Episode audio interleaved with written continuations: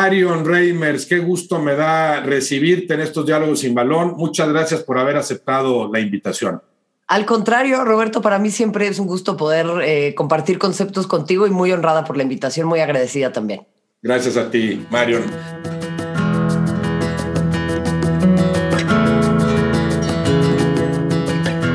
Quisiera empezar, Marion, porque nos platicaras, me platicaras a qué jugaste de niña, qué deportes practicaste desde tu infancia, cuál fue tu primer contacto con el deporte en general. Híjole, practiqué muchísimos deportes. Em, empecé con natación porque mi mamá estaba como insistiendo mucho en que era importante que aprendiera a nadar para cualquier cosa en la vida y creo que hizo muy bien. Empecé a nadar a los, a los tres o cuatro años de edad. Después empecé a jugar tenis, practiqué equitación y paralelo a eso en el colegio, pues básquet, boli, handball, fútbol, atletismo seguí con el tenis, luego lo dejé, practiqué karate, eh, luego volví, jugué handball, jugué fútbol y eh, ahora estoy con el tenis y con el golf. Entonces, pues así como que le hemos ido dando variedad. ¿A qué colegio te refieres? Al colegio alemán.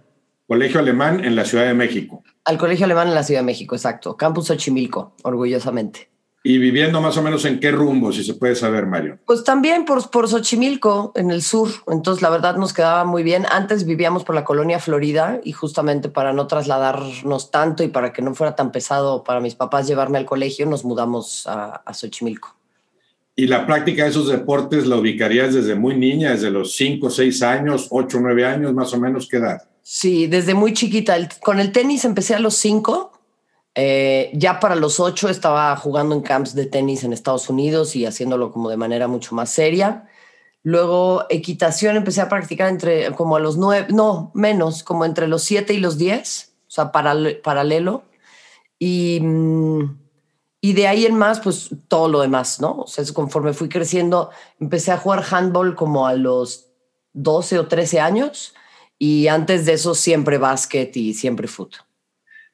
Siempre todos esos. Y, pero de, ellos, ¿cuál te gustó más? O sea, ¿practicabas diversos deportes porque te gustaban todos ellos o, o, porque no, no te enamoró ninguno, vamos a decir, ninguno te sedujo a tal grado de decir, me dedico nada más a esto? No, me gustaban todos, pero el, el tema es que en, en, el colegio alemán se organizaba todos los años una competencia que se llamaba la Copa Humboldt. Y en la Copa Humboldt participaban alumnos de primaria, secundaria y preparatoria de los distintos colegios alemanes en México.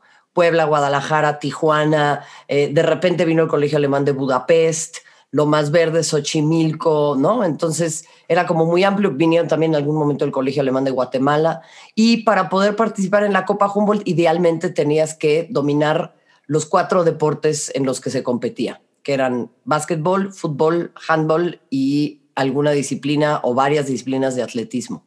Entonces, bueno, o sea, la verdad es que fue al revés. No me vi en la penosa necesidad de elegir alguno. Pude practicarlos todos y eso siempre fue padrísimo. Y a, y a niveles organizados, o sea, por ejemplo, del handball me llama la atención si, si desde entonces, o sea, tiene rato que se puede jugar organizadamente. ¿Hay contra quién jugar? Sí, cómo no. Eh, incluso el colegio alemán participó varias veces en los nacionales. Recuerdo que en León había muy buenos equipos a ver, no es como el, no es como el fútbol tal vez, ¿no? No es tan popular, pero en México sí se, juega de manera muy organizada y hay eh, mujeres y hombres también que juegan muy, pero muy bien. ¿Y tu, tu ascendencia alemana, a qué generación se remonta? Pues eh, yo soy la tercera generación nacida en México del lado de mi papá. O sea, mi, mi, abuela ya nació aquí, pero ella también fue al colegio alemán, mi papá también fue al colegio alemán. Mi mamá lleva cuarenta y tantos años viviendo en México, pero es nacida en Alemania. Mm. Y mi abuelo paterno también nacido en Alemania. Entonces, pues podría decirse que soy tercera generación nacida en México, eso sería lo más preciso. Bueno, pues es que tu abuelo alemán, tú serías, entonces segunda generación serías tú nacida en México, o sea, tu padre y tú, por el lado de tu papá. Y, por el lado de mi papá. Y tu mamá alemana. Mi mamá alemana, mi abuela, mate, mi abuela paterna, perdón, sí nació en México ya, pero sus dos papás eran alemanes y bueno, se casó con un alemán, o sea, como que sí, sí seguimos mucho, pues el tema alemán, ¿no? Por lo menos del lado de mis papás. ¿Cuál es tu apellido materno, Marion? Tusche. T-U-S-C-H-E. Tusche. O sea, bien, bien, bien alemanes los dos apellidos. Y me imagino que estudiando en el alemán lo hablabas desde niña, o sea, lo hablas desde niña el alemán. Sí, el alemán es mi lengua materna. En realidad yo aprendí primero a hablar alemán y después aprendí a hablar español. Cuando yo llegué al kinder, cuenta mi mamá que yo no, no, no hablaba español, no entendía muchas palabras, pero justamente me hablaron siempre en mi casa en alemán para que eh, pues se, o sea, incorporara ¿no? la lengua de manera muy natural, porque obviamente todo mi entorno está en español, el colegio, el súper, la televisión, los medios, entonces todos mis estímulos eran en español y era muy difícil poder conservar un, pues un idioma de esa manera, entonces siempre me hablaron en alemán. Y de los deportes que practicaste, Marion, ¿cuál dirías que llegaste a jugar mejor? ¿En cuál eras mejor? Uy, yo creo que en el tenis, el tenis era muy buena y en el karate que fui campeona nacional. ¿Campeona nacional de karate? ¿En qué categoría? ¿De, qué edad? Eh, yo tenía en ese momento 17 años, estaba por cumplir 18 y la categoría era debajo de 56 kilos. Estás hablando de cinta negra entonces, me imagino. Sí. Y has, seguido practicándolo el karate. Yo sé que es una disciplina física y mental que no se pierde, ¿no? Pero que, que sí es importante seguir practicándola. Más o menos te mantienes activa en lo que al karate se refiere. El karate ya eh, no volví. De repente me han dado ganas, pero he descubierto también otros deportes que me gustan mucho. Em, y ahora practico pilates, que lógicamente no es como el karate, pero sí tiene muchos temas de fortaleza física, de ciertos ejercicios, del uso de tu propio peso, un montón de cosas que, que, se asemejan en ese sentido y en, el trabajo de fuerza es muy parecido. Y en cuanto al soccer, Marion, porque es con lo que la gente te identifica principalmente, por supuesto, con el fútbol soccer, ¿qué tanto lo practicaste? Ya me dices que sí lo jugabas. ¿Qué tanto, a qué nivel, qué tanto te gustaba? No, nunca al nivel que al tenis, nunca al nivel que al karate. O sea, jugaba en, el colegio, participaba en las copas Humboldt. Después en la universidad jugué em, pues, los torneos internos que organizaba el TEC, por ejemplo. Ahí me tocó convivir con Ana Galindo, que ahora es entrenadora de selección.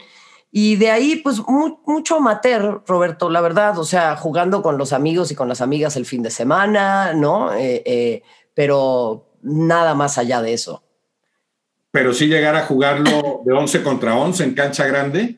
También, sí, por supuesto. Que qué, híjole, a esta edad ya no sé si me da el cuerpo, pero, pero en su momento sí lo logré y, y padrísimo, lo disfrutaba mucho, jugar en cancha grande es lindísimo. Ahora, me imagino que te tocó y que has visto esa evolución, que no era tan común que las niñas jugaran al fútbol. Me da, me, da la impresión, me atrevería a decir que en, en, el alemán sí, más que en otros colegios. Tú veías esa diferencia, por un lado, entre la práctica del fútbol soccer femenil en el alemán, como no había en otros lugares, y por otro lado, me imagino, has visto la evolución en ese sentido. Cada vez es más común que una mujer juegue. Sí, de, de, cuando yo era pequeña a como es ahora, ha evolucionado muchísimo. O sea, yo recuerdo que yo veía en la tele a los supercampeones, yo quería inscribirme en una escuelita de fútbol y era complicado para mi mamá porque en la mayoría de las escuelitas o no te recibían o después de cierta edad no te dejaban jugar o te decían que no podías jugar con los niños porque no te fueras a lastimar. O sea, muchos como pues, ideas, prejuicios, preconceptos que, siguen existiendo a la fecha, pero que se han ido poco a poquito diluyendo, ¿no? Y ahí es en donde...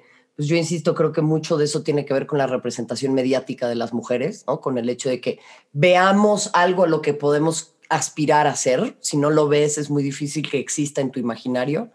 Em, y sí, ha existido un, crecimiento muy importante. Y a la fecha yo veo también a muchas mujeres de mi edad que tal vez nunca pudieron practicar fútbol, pero que ahora quieren ir a tomar clases, van a una clínica, juegan cinco contra cinco. Y yo creo que eso siempre es sano porque al final pues tenemos a más gente practicando deporte. En un país como este eso es importantísimo.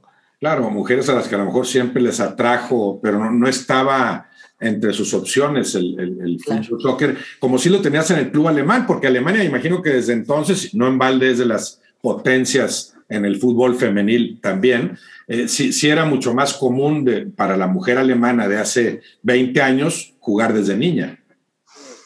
Sí, no, ¿eh? está, bien interesante este tema, porque, a ver, en Alemania creo que en general existe un mayor acceso al deporte, el que sea. Hay una mayor variabilidad o una, mayor, eh, sí hay una mayor cantidad de variantes, ¿no? Es decir, eh, no todo está centrado en el fútbol y eso significa que te vayas acercando a la práctica deportiva de manera muy natural y si después quieres enfocarte en fútbol, pues mejor. Lo que sí es, es muy poderoso y muy interesante es, tuve oportunidad de entrevistar a Silvia Knight, Silvia Knight fue eh, pues parte de una generación de, la investidura del Salón de la Fama, eh, campeona del mundo con Alemania, campeona de Europa, eh, una de las entrenadoras más importantes en la historia del fútbol de las mujeres.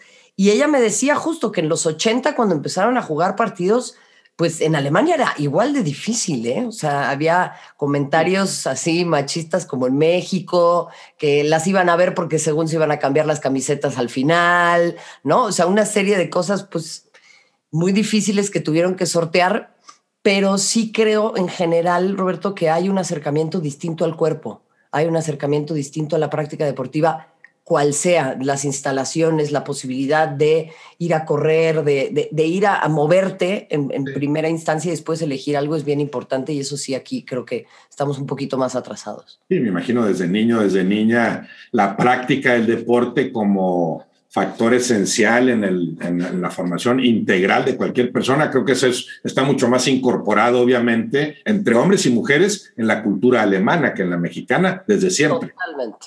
Totalmente. O sea, por ejemplo, en el colegio alemán, em, y yo creo que muchas personas hemos pasado por eso, hombres y mujeres. De repente sí, no, no, tienes al mejor o a la mejor profesora de educación física, ¿no? De repente eh, eh, los acercamientos que tenemos son muy pobres, ¿no? O sea, si alguien no tiene talento o de repente no desarrolla tan rápido ciertas habilidades, es como, bueno, tú vete a la esquina y vamos a jugar con los que sí juegan bien pero mm, en términos generales, al margen de algunas falencias que me parece son generales en el sistema de educación, eh, sí era fundamental participar de una actividad deportiva, la que fuera.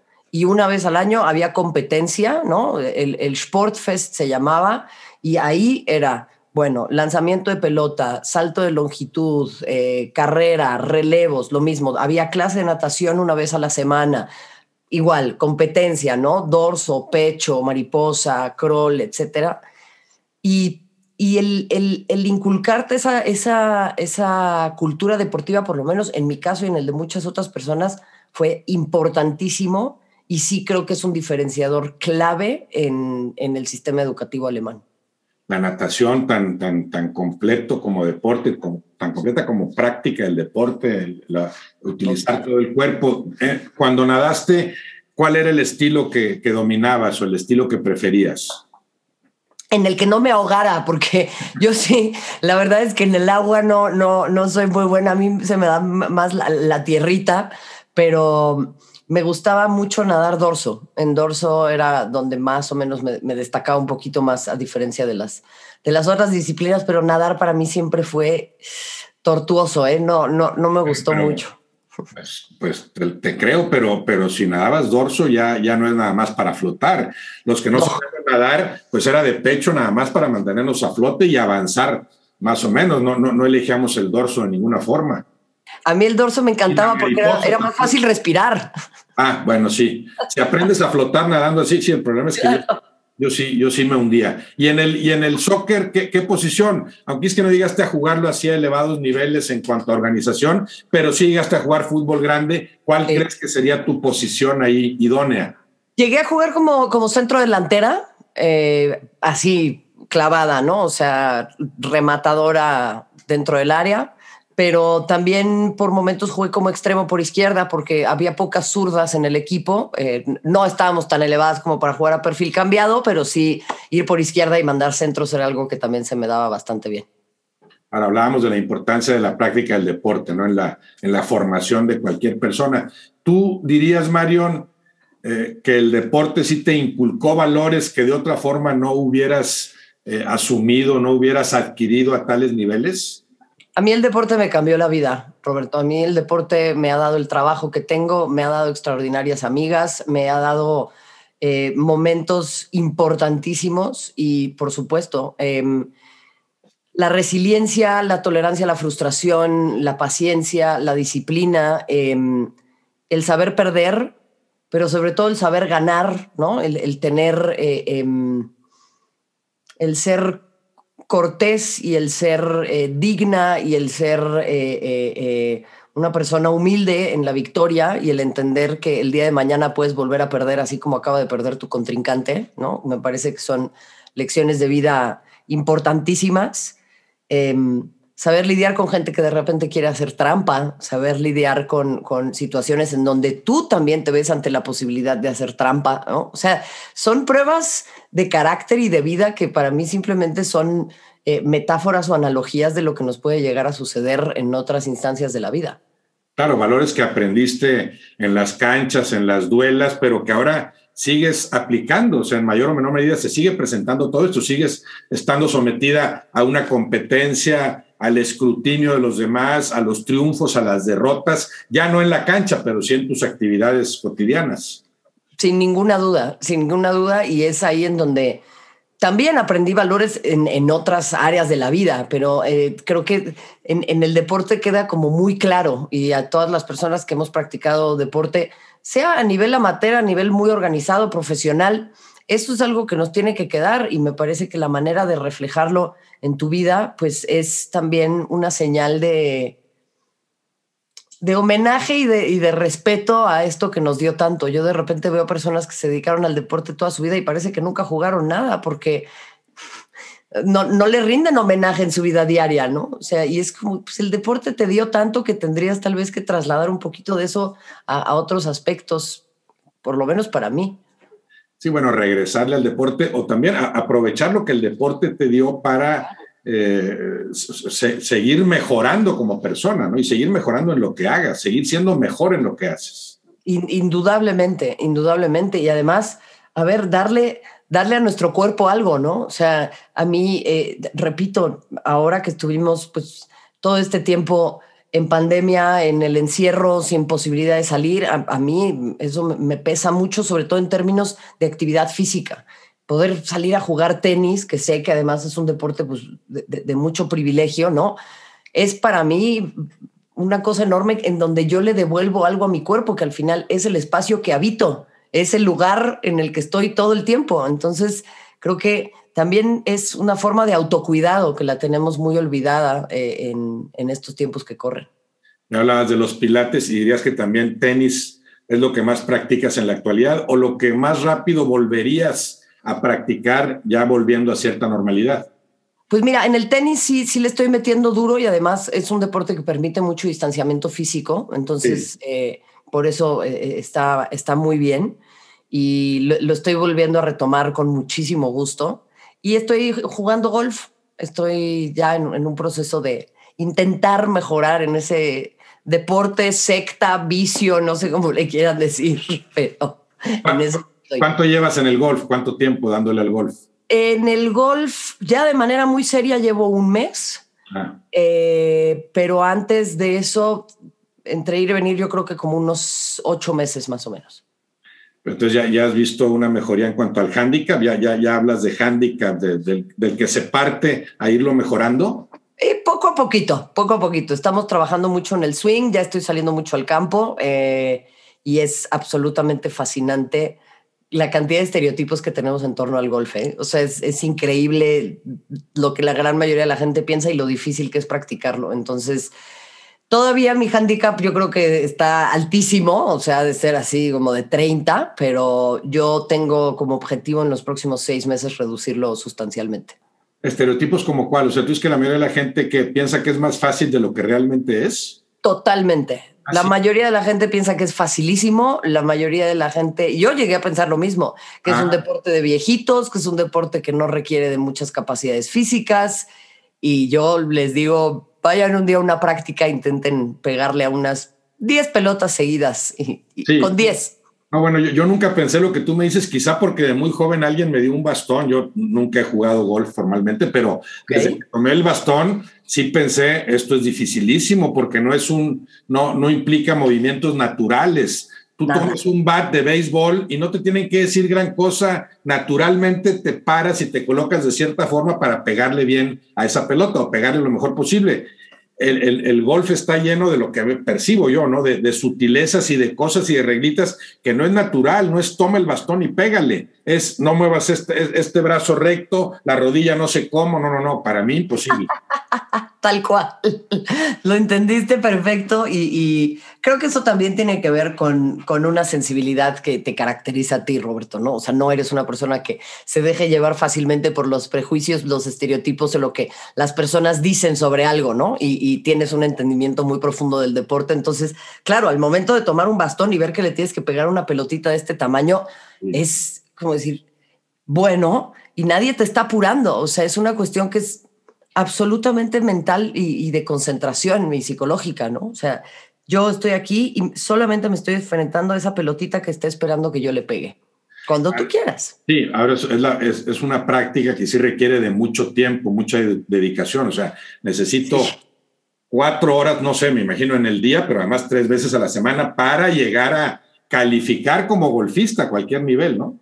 Es eh, muy sacrificado. Dicen que el golf es celosísimo, ¿no? Y que por eso también eh, eh, hay, que, hay que ser muy cautos con él, porque si no, tus relaciones interpersonales empiezan a sufrir, ya estás todo el día ahí metido en el campo, pero en definitiva es, es muy enriquecedor. A mí, me ha, a mí me ha servido de terapia, te digo en serio. O sea, estar cuatro o cinco horas caminando en el, en el campo, en la naturaleza, concentrándome en eso. Repito, eh, estando al aire libre, que es una cosa que a mí me da muchas buenas sensaciones y me, me enriquece mucho como persona, es, es espectacular. O sea, lo, lo, recomiendo ampliamente si tienen posibilidad de que alguien los invite, de ir a la práctica, de ir a probar. Háganlo y si no, que, la gente pruebe cualquier tipo de deporte, Roberto. Yo creo que ya con eso nos tenemos que dar por satisfechos. Importantísimo, por supuesto.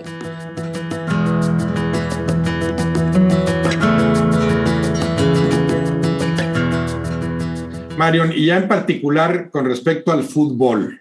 Ok. Tú sabes todo lo que provoca, todo lo que genera en México, en todo el mundo, lo que ha crecido, la pasión por el juego, el consumo de ese producto. ¿Qué le ves al fútbol? ¿Qué tiene el fútbol mejor que otros deportes que, que lo hayan hecho alcanzar estos niveles? Qué extraordinaria pregunta. ¿eh? eh y es una pregunta que me la he planteado muchas veces a lo largo de, mi carrera y de mi, de mi vida también como aficionada. ¿Qué es lo que hace esto? ¿Por qué tiene ese magnetismo tan especial? Creo que tiene, tiene elementos unificadores eh, muy importantes y muy democratizantes el fútbol, como que todos sentimos que lo podemos practicar, todos nos sentimos muy cerca de quien lo está ejecutando, pero genera también... Em, pues un sentimiento de pertenencia muy profundo que no veo en otros deportes y no, no sé cuál sea la clave. O sea, esa respuesta todavía no la tengo porque, bueno, si no, si la tuviéramos, podríamos crear la fórmula mágica como la de la Coca-Cola, ¿no? Pero eh, sí, sí veo que tiene elementos de arraigo muy profundos, tiene elementos eh, que incluso pueden pues, eh, pues, caer, como lo hemos visto muchas veces, en, extremismos, ¿no? El ellos y el nosotros, las diferencias geográficas, eh, eh, impulsa ciertos nacionalismos que a mí no me gustan, sobre todo en las copas del mundo, que está muy marcado en las competencias de selecciones. A mí eso ya no, no, no me gusta porque es un entendimiento del poder que creo que no tendría que venir con los tiempos que corren, pero indudablemente tiene, pues sí tiene un tiene un elemento con el que todos podemos empatizar, me parece. A diferencia de otros, como que... Lo que decías de, democratizante, o sea, cualquiera lo practica, ahí no hay ricos ni pobres, bueno, no sé si el rico traiga mejores zapatos cuando son niños que el que, el que, no es tan rico, pero a la hora de jugar tampoco te van a servir eh, más unos, unos, zapatos más finos, ¿no? Entonces, si, si te emparejas, es muy democrático en ese sentido, llegas con las mismas herramientas, no es como la tristeza que ves en las guerras, que dices, pues cómo van a pelear estos cuates si uno tiene este, misiles y el otro todavía pelea con resorteras, ¿no? En el fútbol tiene lo mismo, ahí está el balón y las herramientas y las reglas son las mismas para todos. Y, yo creo que en esencia sigue siendo así, pero a mí también, no sé si coincidas conmigo, creo que hay algo que sí ha ido cambiando eh, en la industrialización del fútbol, ¿no? en la mecanización del fútbol y, en donde el fútbol ya eh, pasa de tener equipos a tener corporaciones. Entonces, creo que cambia muchísimo. O sea, ya eh, estos clubes que van y buscan a muchachitos en África, en Sudamérica, en tal, desde los ocho años los llevan. Ahí sí ya pues empieza a existir una situación en donde si tú tienes ciertas posibilidades de acercarte a, va a ser mucho más sencillo. En esencia, el fútbol tiene todo esto que tú dices, pero sí creo que la industrialización del fútbol ha generado que por momentos se pierda eso un poco, ¿no? No sé qué pienses tú. No, y ahí sí, ahí sí llega un momento en que se separan los ricos de los pobres en cuanto a fútbol también. también. los equipos poderosos que tienen acceso a los mejores futbolistas o la infraestructura necesaria para generarlos, para producirlos, y estos que no, que no cuentan con, con con esas mismas posibilidades, ¿no? Sí, y fíjate que yo he visto que eso también genera en las personas y en el público, em, ¿cómo lo puedo decir? Como que están desarrollando un ojo, una mirada que no necesariamente tiene que ver con eh, el fútbol como es y lo complicado que, es. Me, explico. Si tú vas a, a ver un partido de fútbol al Mundet, ¿no? 11 contra 11 el fin de semana, y pues sí, no, son, chavos que seguramente en algún momento de su vida jugaron bien, algunos ya están más mayorcitos, otros le entraron a la cubita, lo que tú quieras, pero juegan bien. Ya las personas no están acostumbradas a ver ese tipo de fútbol, porque la televisión nos ha educado a tal nivel de perfección que ya no podemos ver fútbol en otro nivel sin que nos parezca horrible. Sí. ¿No? O sea, y, entonces, híjole, pues queremos que todos sean Sadio Mané y Sergio Ramos, pero pues no se puede.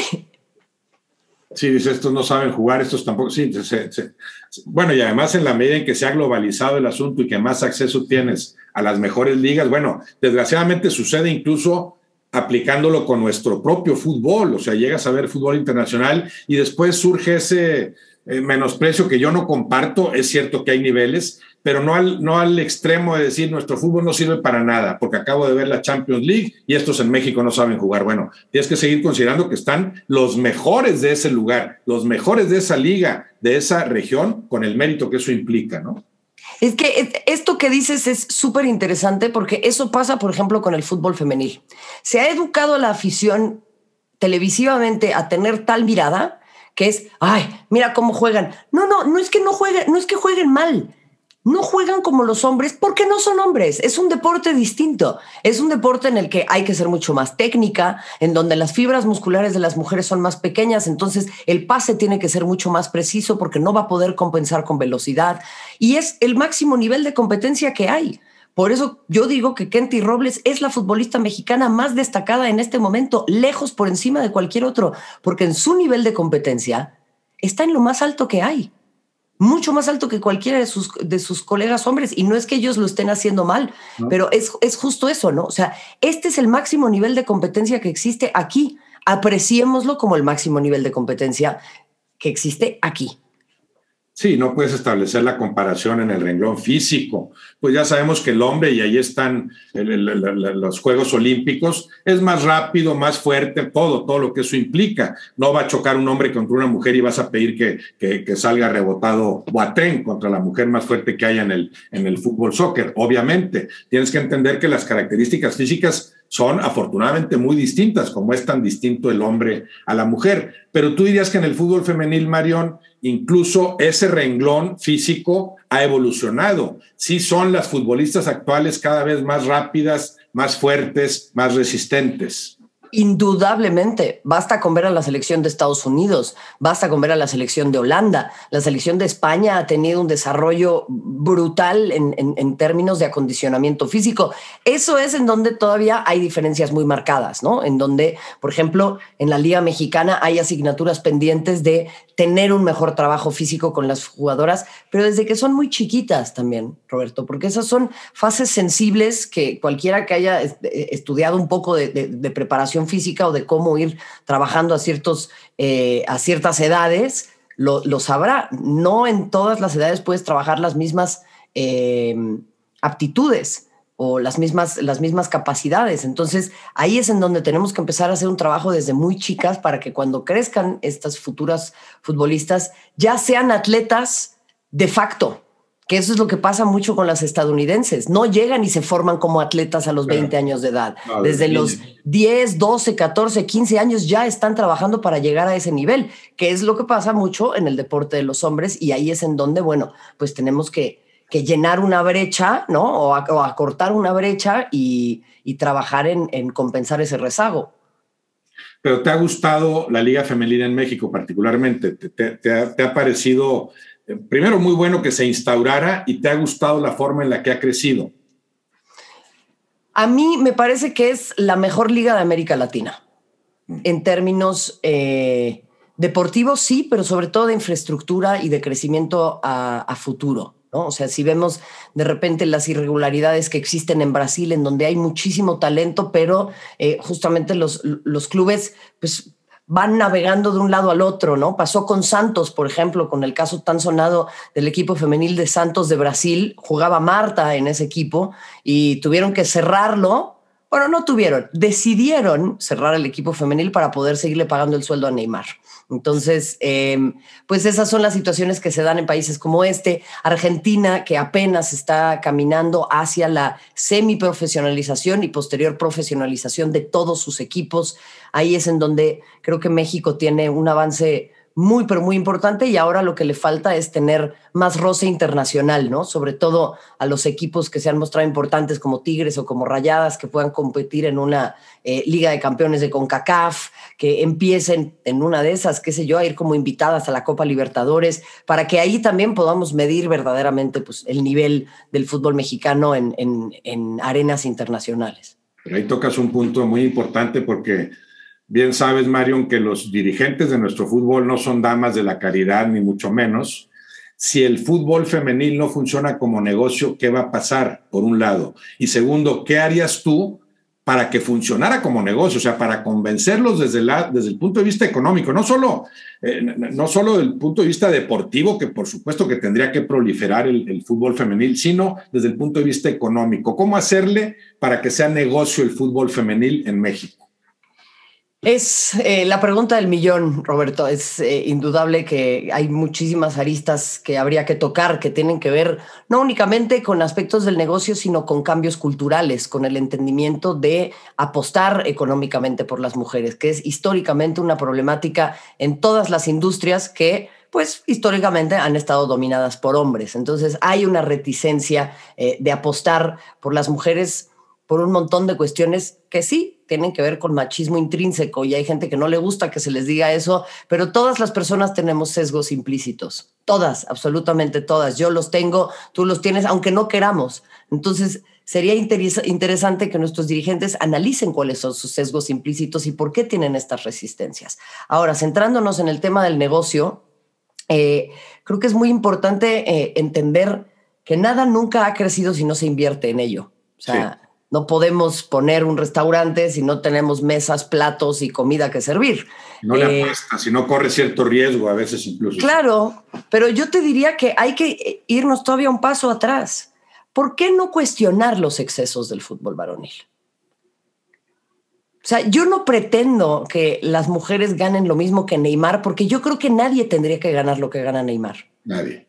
Yo no creo que nadie tenga que ganar lo que ganan los banqueros de Wall Street para que no digan que estoy yéndome nada más en contra de los futbolistas. Tenemos que empezar a cuestionar los excesos del mundo en el que vivimos y cómo hemos construido nuestras relaciones. Y el fútbol alimenta muchísimo esta clase de cuestionamientos.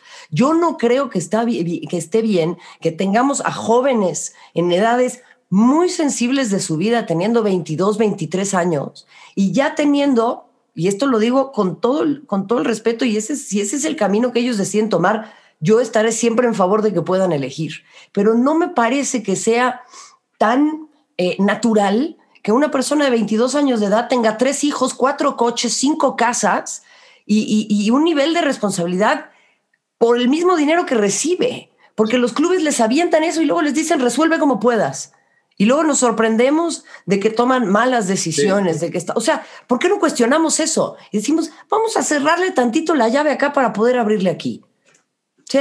bueno, que, me, da la impresión, Marion, que en esta época de la pandemia inquietante y con todo lo que conlleva, inevitablemente se ha regresado un poco a eso, o sea, se van a aterrizar las cosas en cuanto a lo que se le paga a cada futbolista simplemente por, por, por necesidad. De ahí podría salir algo positivo de todo lo negativo que ha arrojado evidentemente esta, esta pandemia. Creo que ya se manejarán cantidades más razonables y quizás sea ese el primer paso para establecer un asunto más equilibrado en lo que tú mencionas, lo que un futbolista y una futbolista particularmente pueden ganar jugando. Pues eh, son, preguntas muy difíciles porque estamos empezando a navegar este camino. Nadie tiene una respuesta así absolutamente clara, ¿no? O sea, pasa, por ejemplo, con la NWSL, la Liga de Estados Unidos. Está ya en eh, su séptimo, octavo año, me parece, y es el tercer intento por tener una liga femenil en Estados Unidos. Y se ha vuelto a intentar y se ha vuelto a intentar y existe una voluntad muy importante de que esto pueda cuajar. Y vemos experimentos como el Angel City, por ejemplo, en donde ahora sí hay un, empuje de inversionistas muy importantes, ¿no? Natalie Portman, Jessica Chastain, Serena Williams, Billie Jean King. Creo que ahí es en donde tenemos que, que entender que todo esto nos va generando nuevas necesidades y va generando nuevas maneras de pensar en el deporte. Por ejemplo, el seguro de gastos médicos mayores de las futbolistas. El seguro de gastos médicos mayores de las futbolistas no incluye de momento ciertas situaciones que tienen que ver con la salud específica de las mujeres.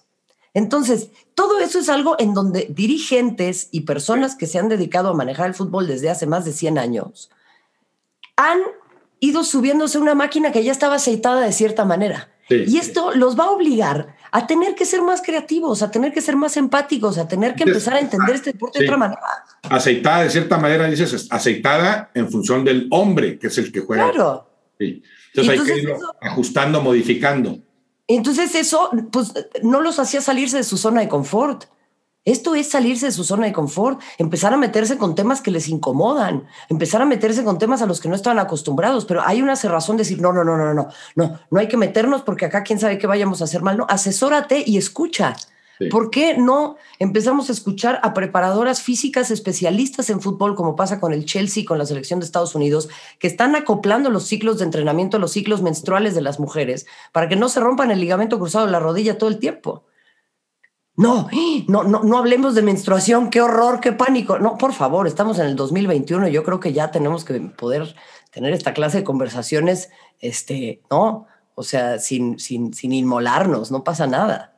Bueno, esto eso que ya mencionas, esa cultura machista intrínseca a la que te referías, pero sientes que incluso en ese sentido algo se ha mejorado. O sea, sí, sí es el hombre cada vez menos reacio a esto, tanto tanto el, futbolista que ve que la mujer lo juega como el espectador o sigues viendo un rezago ahí tremendo en cuanto a la percepción que la gente tiene de lo que es fútbol varonil, fútbol femenil? Em, híjole, creo que creo que no pasa nada más en nuestro fútbol, pasa en nuestro país en general. Hay un rezago importantísimo, hay una resistencia muy importante por un lado y hay una apertura muy importante por el otro. O sea, es como, es como dice la canción de Julieta Venegas, ¿no? Las mujeres se están revelando y los hombres no saben qué hacer.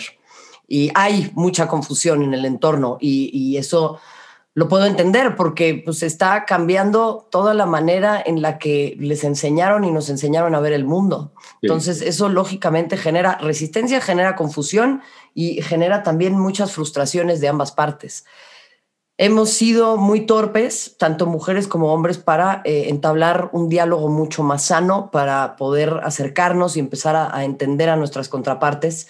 Pero creo que las mujeres ya también estamos muy desesperadas de tener eh, encima de las labores de cuidado que históricamente hemos tenido que ejecutar, ahora hacer las labores de educación para personas adultas que tienen acceso a Internet.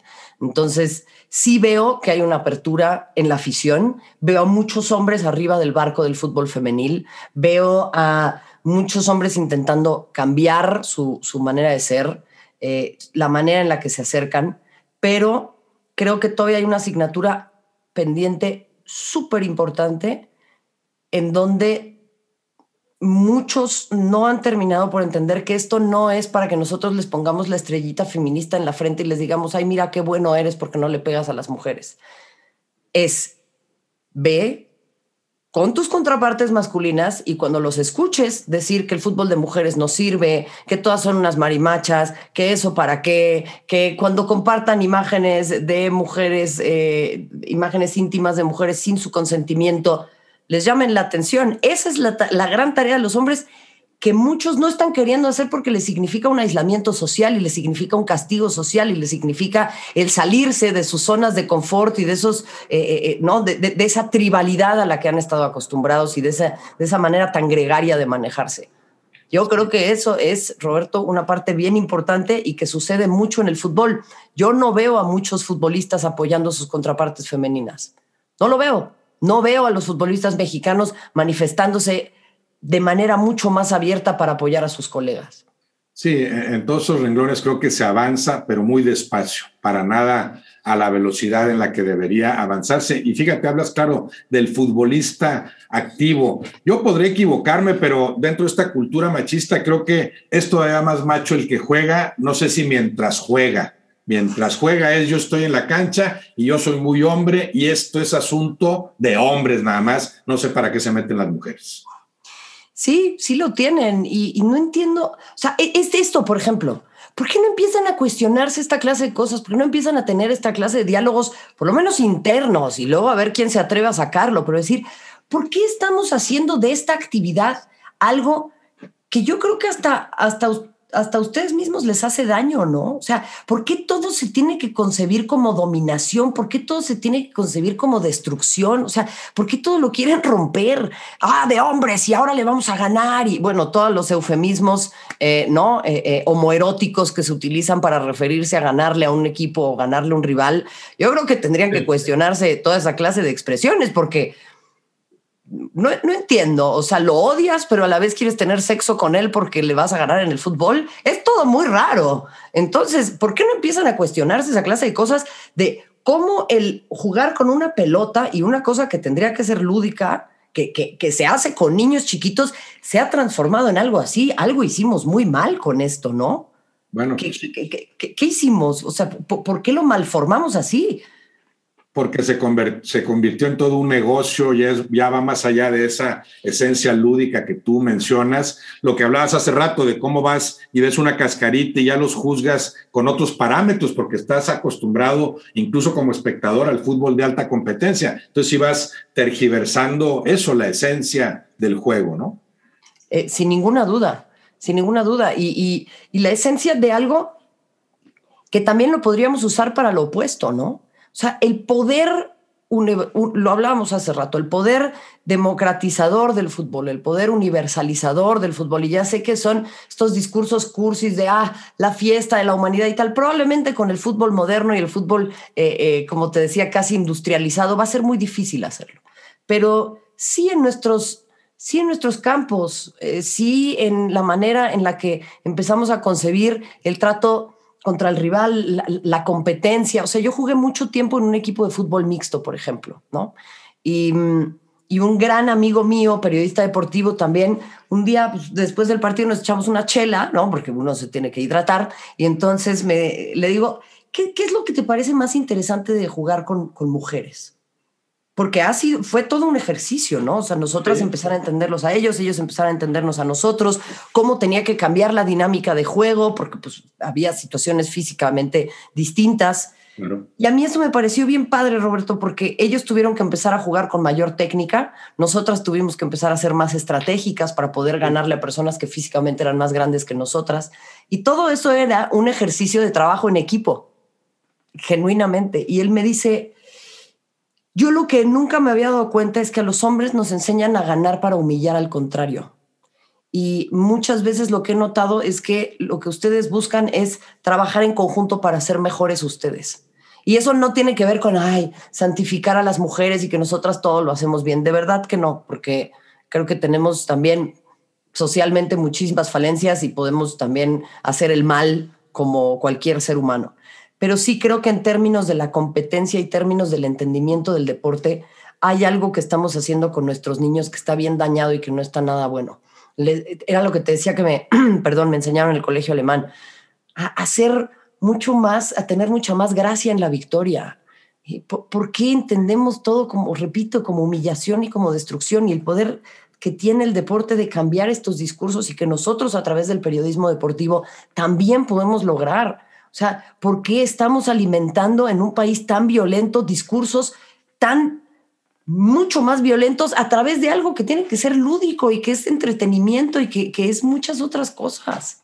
Y, que ha polarizado también, como se ha polarizado el asunto fuera del fútbol, se polariza dentro, eh, o, te encanta el fútbol femenil o lo odias, no debe existir o sí, le vas a un equipo y odias al otro, se crea esto que a lo mejor vende también, ¿no? Esa, radicalización. El ustedes y nosotros también, ahorita decías tú, ustedes, ustedes los hombres, nosotros las mujeres, o sea que, que, que claro que se ha caído en eso cuando pues no tendría que existir. Yo no pienso nosotros los hombres y ustedes las mujeres y a lo mejor tú inevitablemente a veces porque estás inmersa en esa problemática o te ves afectada, sí llegas a asumirlo así. Nosotros las mujeres, ustedes los hombres.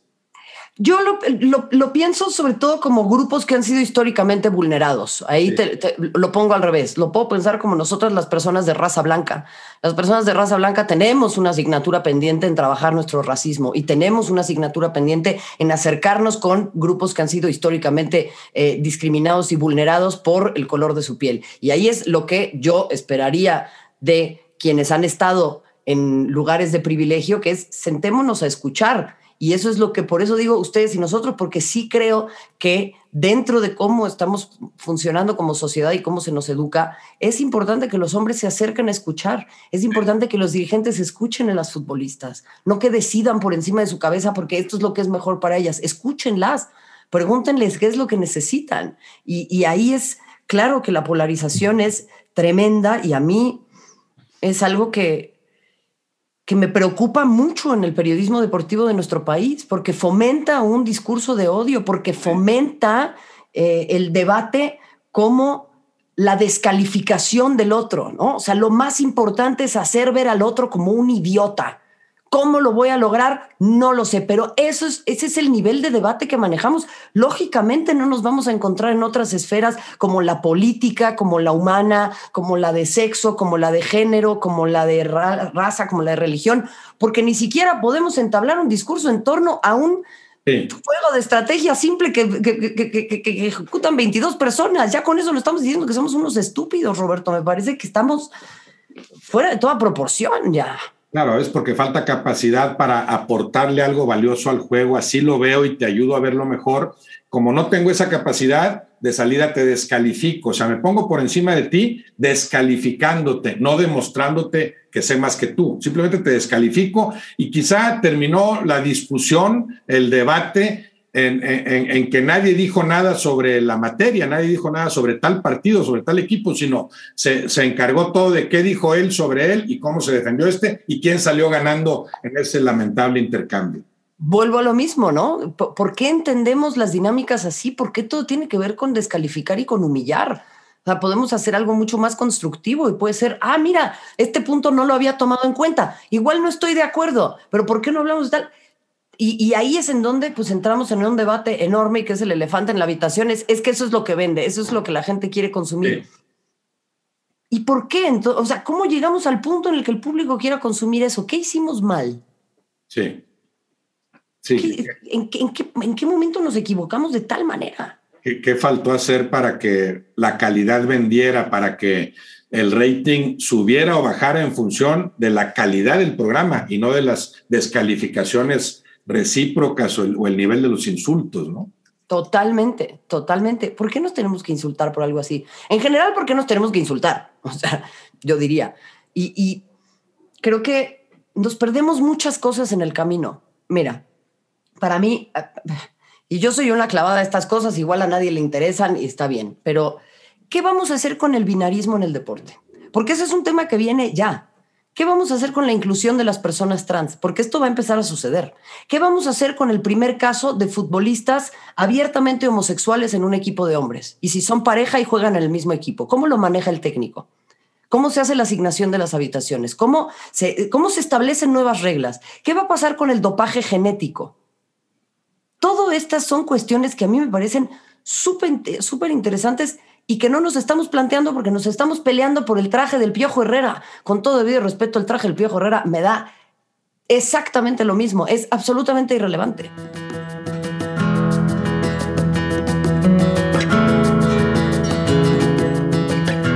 Ahora, esto que mencionas, Marion, del menosprecio o la incomprensión con respecto a la mujer que juega fútbol. También se ha dado en tu caso como comentarista, o sea, sientes eh, eh, esa misma cultura machista atravesada en, la forma en la que la gente te juzga a ti como comentarista, porque te ve como mujer comentarista, no como comentarista y ya.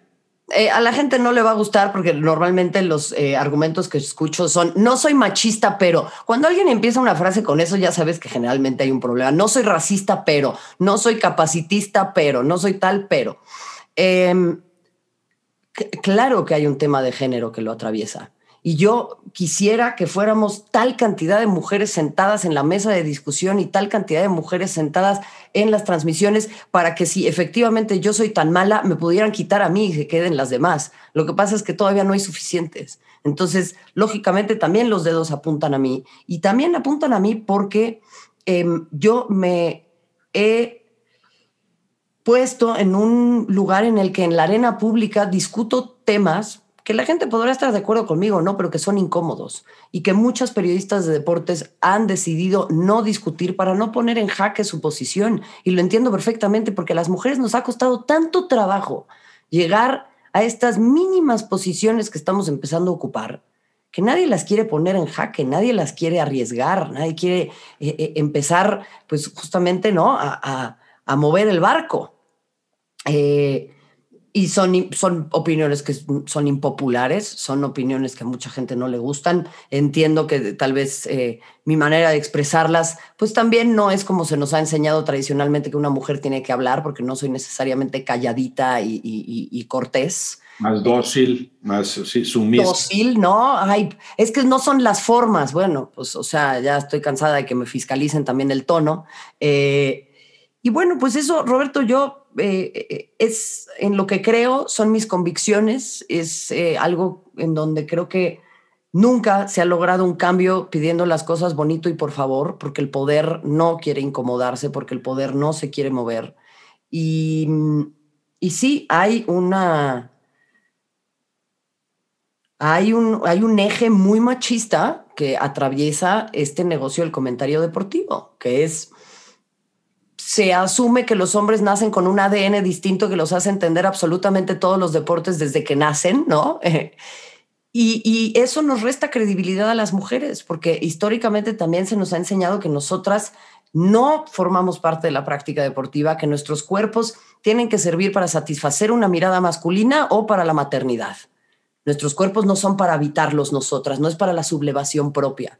Entonces, Creo que todo eso sí atraviesa esta clase de discursos y genera que, pues, además, muchos hombres se sientan incómodos porque es, ya no, ya no podemos decir lo que queramos. Ay, ya, ya no se puede decir nada. No, lo que pasa es que antes tampoco se hubiera podido decir, pues tú estabas acostumbrado a manejarte como se te daba la gana, a burlarte de homosexuales, de mujeres, de indígenas, de discapacitados, de tal. Y ahora esa gente te está diciendo que ya basta. Entonces no es que ahora esté de moda, es que siempre estuvo mal. Lo que pasa es que no había nadie en esas esferas de poder que te dijera, por favor, bájale dos rayitas. Que te lo señalara, ya no digamos que te castigara por, por esa... Claro. Por esa actitud eh, indebida eh, y, bueno, que no era ilícita porque no estaba reglamentado ni estaba legalizado, pero que siempre ha sido indebida, como bien dices, ¿no? Es correcto, es correcto. Sí, nunca ha estado bien. Lo que pasa es que antes no, o sea, antes no eh, encontraban espacio esas voces para decir, oigan, esto no nos está gustando y ahora sí está empezando a existir. Entonces, eh, el mundo pues claro que está cambiando y yo creo que eso está bien porque tenemos que tener una mayor pluralidad. Ahora, sabes bien, Mario, que tú en ese sentido has abierto un camino, o sea, sí, en ese, eh, en ese ámbito, del, en ese espacio tan reducido para la mujer en el comentario deportivo, has abierto cierto camino, con todo lo que eso implica. Por un lado, me imagino que eso te enorgullece, pero por otro lado te pone más vulnerable, más a la vista de las críticas, al escrutinio del, del aficionado, del televidente, del espectador. Sin ninguna duda. Y ahí es en donde creo que repito, tenemos que replantearnos un montón de cosas porque ha sido padrísimo para mí, Roberto. Yo amo este camino, estoy súper contenta, eh, me apasiona profundamente lo que hago. Entiendo que conlleva muchas críticas. O sea, sí entiendo el show, sí entiendo la chamba. Lo que, lo que creo que hay un problema acá es que no debemos normalizar la violencia, así sea contra hombres o contra mujeres. Los comentarios que reciben ustedes, digo, ustedes, los hombres, por, el, por, por ejercer su profesión, por tener una opinión que de repente a alguno no le gusta, tampoco son buenas. O sea, lo que pasa es que creo que nosotras no estamos dispuestas a normalizar esa violencia. Nosotras no estamos en una posición de decir, ay, bueno, ya, aguanta vara. No, no, aguanta vara es lo que nos ha llevado a este mundo horrible no vamos a aguantar vara porque no está bien, porque nadie tiene que normalizar la violencia. Y a mí lo que me preocupa de todas estas cosas es, ¿qué, van, qué va a pasar con todas esas chicas que quieren ser periodistas de deportes y que ven que no nada más yo, que otras mujeres son objeto de insultos, de cosificación, de críticas, de... dicen, híjole, igual esto no es para mí. No tendría que ser prerequisito para ser periodista de deportes el aguantar vara, el tener la piel gruesa, el... Eh, eso no, tiene que ser un prerequisito para ningún trabajo.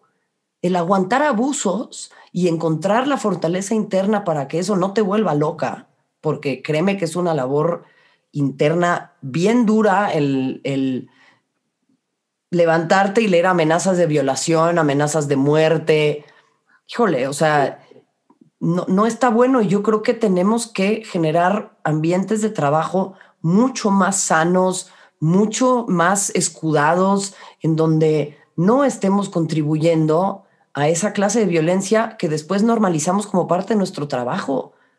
¿Por qué? Eso no, tendría que ser parte del trabajo de nadie. No, es que ellos se ponen en, la esfera pública. Pues entonces cuestionemos por qué en la esfera pública estamos utilizando esta clase de lenguaje y estamos utilizando esta clase de maneras para referirnos a personas que hablan de deportes. Repito, ¿qué hicimos mal para llegar aquí? increíble, increíble, lamentable. Esto que ha quedado desnudado, exhibido con las redes sociales, ¿no? Que es, que es, es, eh, increíble esa, esa incapacidad para discrepar con el otro sin descalificarlo, sin insultarlo, ya no digamos sin amenazarlo casi, casi de muerte, ¿no? Pues yo, yo creo que, que eh, algo está muy mal. Ahora, Marion, el, faltan lugares para la mujer en el comentario deportivo y sin embargo la tendencia es también ascendente. Cada vez más mujeres están en lugares eh, prioritarios o preponderantes, más visibles en el comentario deportivo. ¿Sientes que aún así falta que haya más espacio? Eh, ¿Deberían abrirse más los espacios o también falta que haya más mujeres tan capaces como las que ahora destacan, entre ellas tú? Hay muchísimas mujeres muy capaces, pero siguen existiendo reglas del juego en esta industria que no les permiten participar. Y esas reglas no las hemos escrito. Participar en, igualdad de circunstancias. O ponlas a competir. No la pongas porque es mujer, ni la quites porque es mujer pon a los que sean mejores, a los que comenten mejor, en este caso particularmente sobre fútbol, sea mujer u hombre. Sí, pero ahí vuelvo a lo de los sesgos implícitos. Porque es muy fácil decir eso, pero al momento de hacer entrevistas de trabajo es, y eso lo dicen los estudios, es mucho más factible que por un sesgo implícito quien contrata, muy probablemente un hombre, contrate un hombre como él o que le dé un mejor salario. porque no? Es que él tiene que mantener una familia. Sí. ¿Y por qué? Porque ese es un criterio. Yo tuve un jefe que alguna vez me dijo, es que tú eres niña de casa, entonces no te preocupes, no tienes que ganar dinero. Oye, pero estoy trabajando siete días a la semana. Bueno, pero es mi trabajo, no importa que tenga seis hijos o uno o ninguno. Entonces, todo eso sí, sí, sí gira en torno a esta clase de problemas. Y no únicamente tiene que ver con las mujeres que somos visibles. El gran problema viene tras bambalinas. ¿Cuántas ah. productoras tenemos? Claro, claro, no, ahí, ahí el problema es más grave, claro, porque el, estar más visible, claro, te torna más vulnerable, pero también tienes más capacidad para defenderte. Exactamente, exactamente. Que la, mujer sometida y, que no nos enteramos de, los innumerables casos que, existirán, de, las mujeres que no, que no salen en la pantalla, ¿verdad? Que no, que no eh, aparecen tan visibles y que por lo mismo son eh, eh, sojuzgadas, sometidas, su capacidad socavada permanentemente, ¿no? Y sí, vuelvo a lo mismo, ¿por qué tiene que ser prerequisito ser dura? ¿No? O sea, una mujer camarógrafa, ¿por qué no tenemos mujeres camarógrafas prácticamente?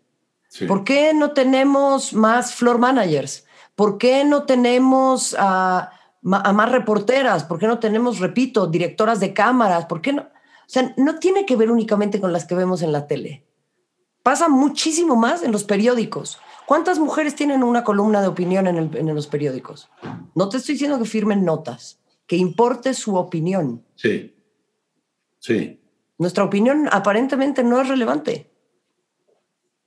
¿Tú no tienes una columna de opinión? No. A ver, y no pasa nada. O sea, no lo digo por mí. Eh, eh, eh, o sea, no nos centremos en mí, porque Inés Sainz tiene una columna, hasta donde entiendo en el Universal. Prácticamente nadie más. ¿Y cuántos columnistas hombres hay?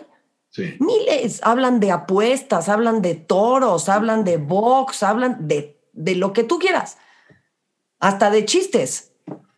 Ameritarían, merecerían mejores espacios. Porque creo que tú tienes, como la tienen otras, en, por ejemplo en ESPN, tú tienes, muy, tú tienes buenos espacios en Fox. Quizá no los que tú quisieras, eso sí no lo sé. Pero creo que sí, a ti sí se te reconoce ahí el nivel que tienes. Claro, pero a ver, Roberto, ¿cuántas mujeres tienes en mesas de debate?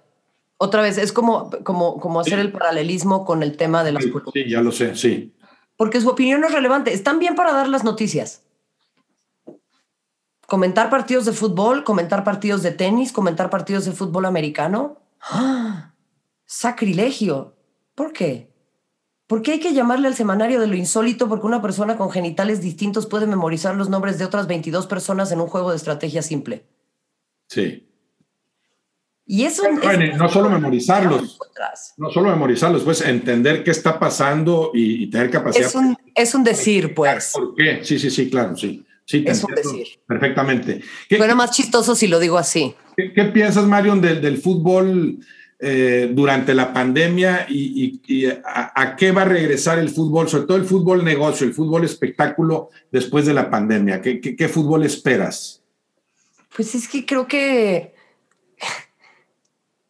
yo, me lo he planteado de una manera distinta. El fútbol le demostró al mundo que si tienes dinero y voluntad, aparentemente la pandemia no importa tanto.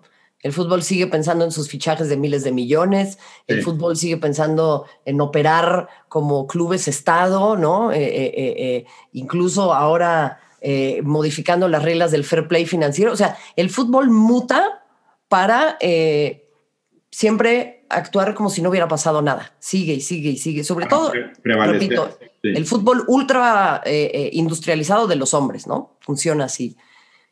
Lo que creo es que va a tener efectos gravísimos en la pirámide, en esta famosa pirámide del fútbol.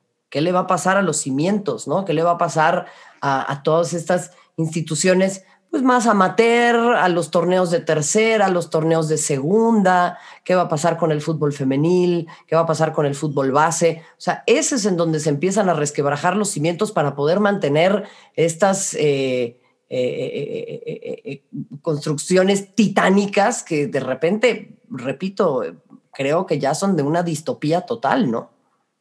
Después de ese resquebrajamiento y con la reestructuración inevitable que venga, ves para el fútbol femenil en la cancha y para la mujer en el comentario deportivo un mejor panorama, igual o peor?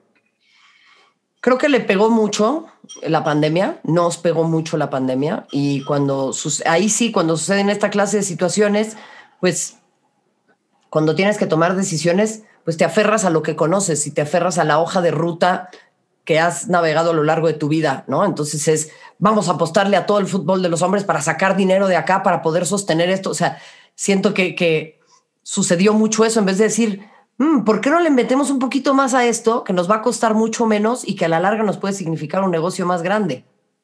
Sí. No más grande, pero más grande de lo que es ahora, ¿no? Em, y sí, vamos a tener que, que desafortunadamente remar de manera muy importante. Durante la pandemia muchísimas más mujeres que hombres perdieron sus trabajos, o sea, se les despidió más a mujeres que a hombres. Ah, sí, eh, en, Mario, en, los medios eh, de comunicación. en todas las industrias. En todas, pero particularmente. Todas las industrias. O sea, los informes de Oxfam respecto de los efectos de la pandemia en América Latina y en México dicen que más mujeres sufrieron despidos que hombres. Sí. Las mujeres tuvieron que eh, volver a las labores del cuidado, que las labores del cuidado son trabajo no pagado. Eh, y bueno, eso significa pues un retroceso importantísimo en la incorporación de las mujeres en la vida económica.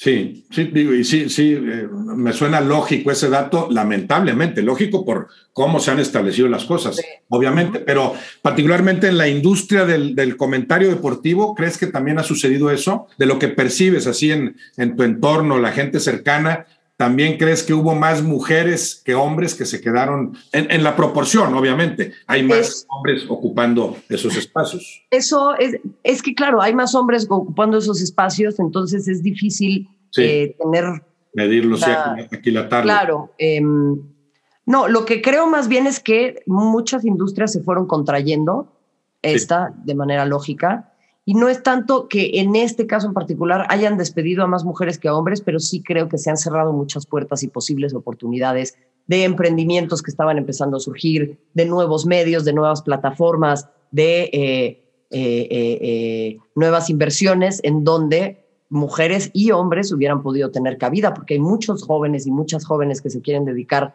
al periodismo deportivo, pero hay pocos espacios porque la industria justamente pues, se volvió a contraer. Entonces va para buen rato eh, la posición que tú seguirás ocupando, que seguirás estando en una minoría. Tú quisieras que crecieran esos espacios, pero bueno, por otro lado, pues eso te va a mantener a ti durante más tiempo como una de las pocas figuras femeninas visibles y reconocidas en el comentario deportivo.